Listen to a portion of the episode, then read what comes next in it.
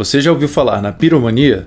Esse transtorno já foi retratado várias vezes em filmes, séries e livros, mas você sabia que ele é mais raro do que muitos imaginam e que ele vai além de simplesmente gostar de atear fogo nas coisas?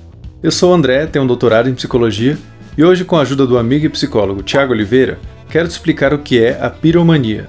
Vou falar sobre quais são as suas principais características, consequências e como esse termo foi se desenvolvendo ao longo da história. Se você gosta do nosso canal, não deixe de clicar no joinha para nos ajudar, inscreva-se no canal siga a gente nas redes sociais e acompanhe o nosso podcast no Spotify.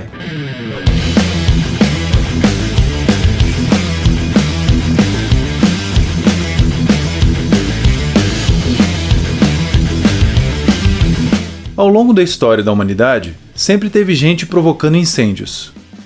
Eles podem ocorrer em contextos bem variados, como em manifestações políticas, na agricultura, como uma forma de destruir provas de um crime ou em fraudes de seguro, por exemplo, o termo piromania foi utilizado pela primeira vez em 1833 por um psiquiatra francês.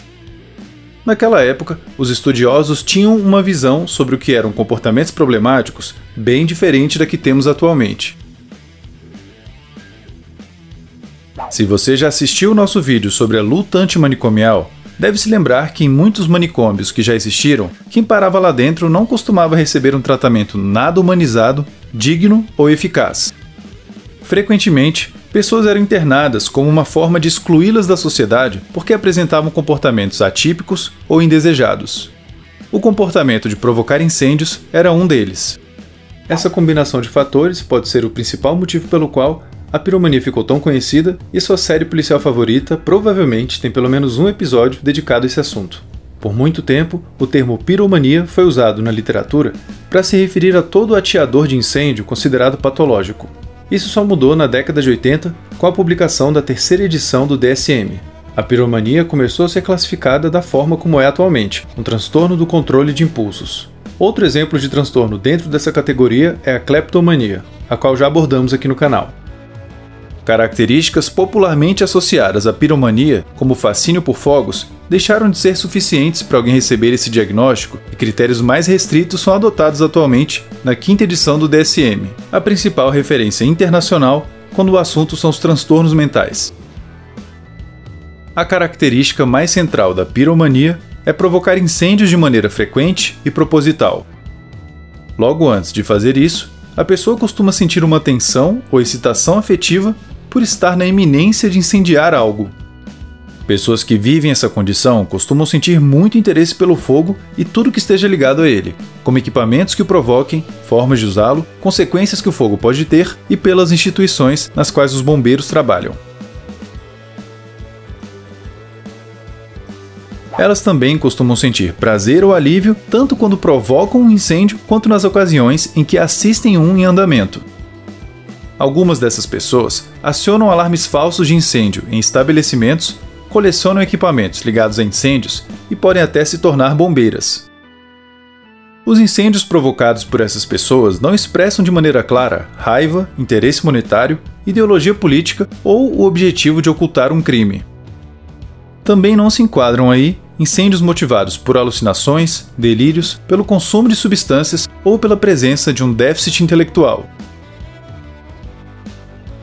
em um estudo com crianças de 6 a 10 anos de idade, constatou-se que mais da metade delas já haviam brincado com fogo de alguma forma. Isso pode até ser um fator de risco, mas não deve ser motivo suficiente para que os pais fiquem muito preocupados. Eu digo isso porque, de acordo com os critérios diagnósticos adotados hoje em dia, tudo indica que ele é um transtorno raro, embora sua prevalência na população geral ainda seja pouco conhecida. Como explicamos no vídeo sobre adolescência, muita gente age de maneira mais arriscada e imprudente nessa fase.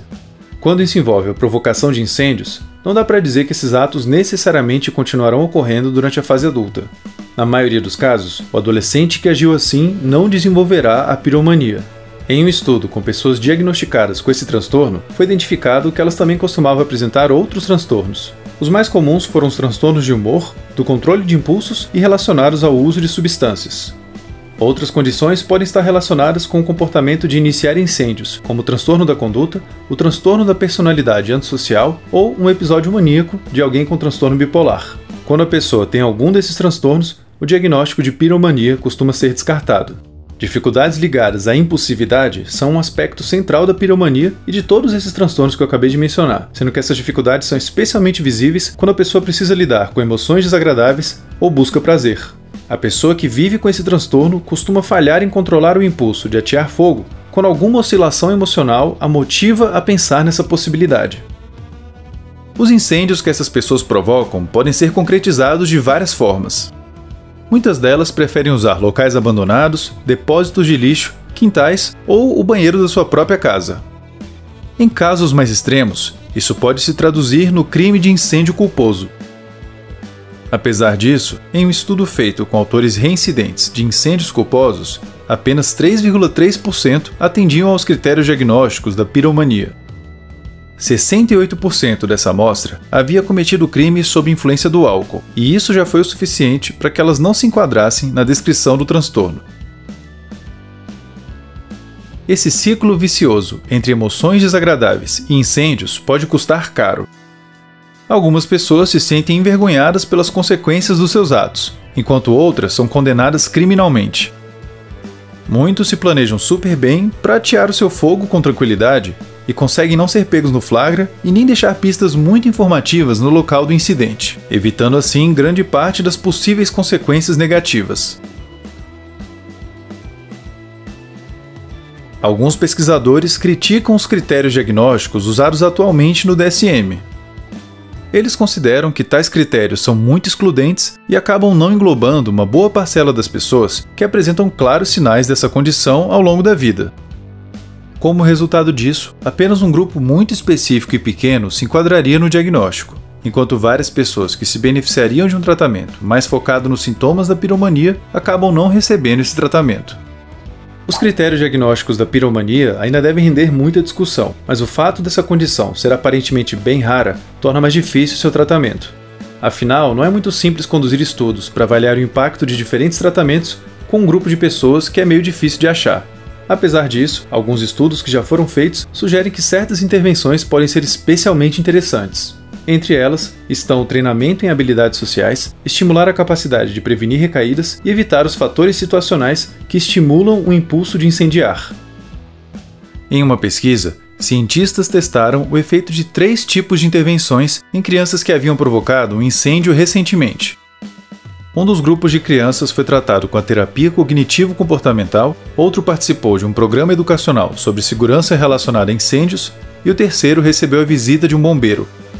As três intervenções tiveram um impacto benéfico, mas a terapia cognitivo-comportamental e o programa educacional se destacaram, sendo que os efeitos provocados por elas perduraram por pelo menos um ano após o estudo.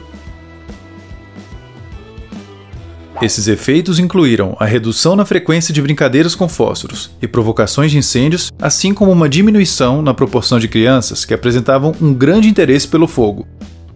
O impacto que essas intervenções teriam em adultos ainda precisa ser averiguado de forma mais direta.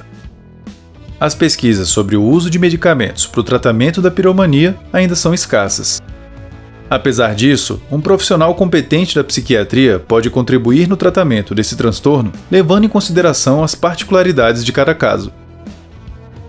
Embora a intenção de uma pessoa com piromania não costume ser a de machucar alguém quando inicia um incêndio, o fato é que esse ato é potencialmente perigoso para outras pessoas que estejam próximas e para a própria pessoa, a depender das circunstâncias.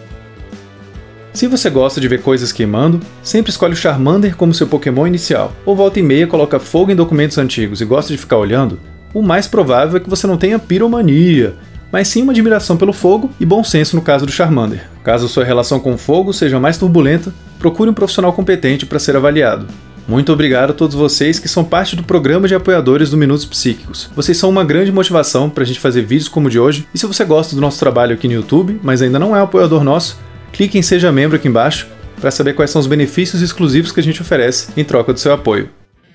Hoje descrevemos o que é a piromania, sendo que a sua principal característica é a realização intencional de vários incêndios. Explicamos como o conceito de piromania se modificou com o tempo, quais são algumas relações que ela tem com outros transtornos e falamos um pouco sobre o tratamento dela. Se gostou do vídeo de hoje, não deixe de clicar no joinha para nos ajudar inscreva-se no canal e clique no sininho. Um vídeo que vai complementar muito bem o assunto de hoje é o que a gente fez sobre a cleptomania.